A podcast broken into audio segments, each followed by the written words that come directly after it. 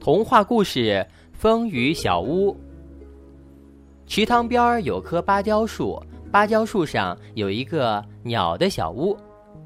这是用两片芭蕉叶缝起来的小屋，小巧玲珑，悬挂在树上。如果不仔细看的话，还以为是一个绿色的果子呢。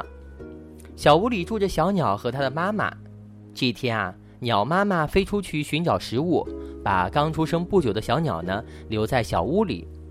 小屋里闷热的难受，小鸟把头伸出小屋外，它看见天际乌云密布，有两只大白鹅正从池塘里游上岸来，轰隆隆的雷声一个接一个的滚过来，起风了，芭蕉树叶哗哗啦啦的响着，小屋剧烈的摇晃起来，雨落下来了，大颗大颗的雨点打在芭蕉叶上，吧嗒吧嗒。吧嗒的响着，小鸟害怕了，它大声的哭了起来。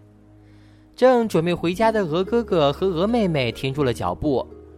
我听见有小鸟的哭声，鹅妹妹伸长脖子四处张望，鹅哥哥放声大叫：“小鸟，小鸟，你在哪儿？”小鸟更大声的哭了起来。鹅哥哥和妹妹跑到芭蕉树下，他们发现了在风雨中。飘摇的小屋，瞧，鹅妹妹惊喜的叫道：“小鸟一定在里面。”不好，哥哥发现小屋的叶柄呢已经裂开了，小屋快掉下来了。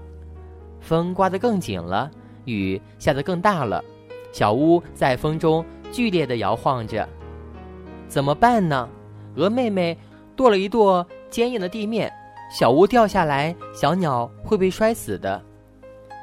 小屋叶柄上的裂口越来越大，小屋眼看着就要掉下来了。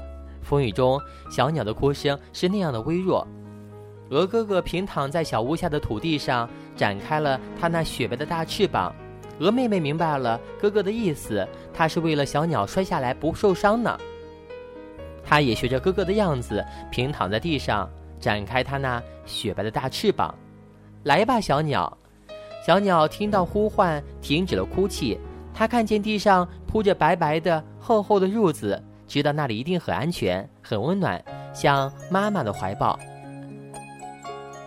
小鸟要跳下去，就在它使劲的时候，小屋掉下来了，正端端的落在鹅哥哥的翅膀里。风还在刮着，雨呢也还在下着，风雨中。鹅哥哥展开它左边的翅膀，鹅妹妹展开它右边的翅膀，为小鸟搭起了一个小屋，一个能遮风、能避雨的小屋呢。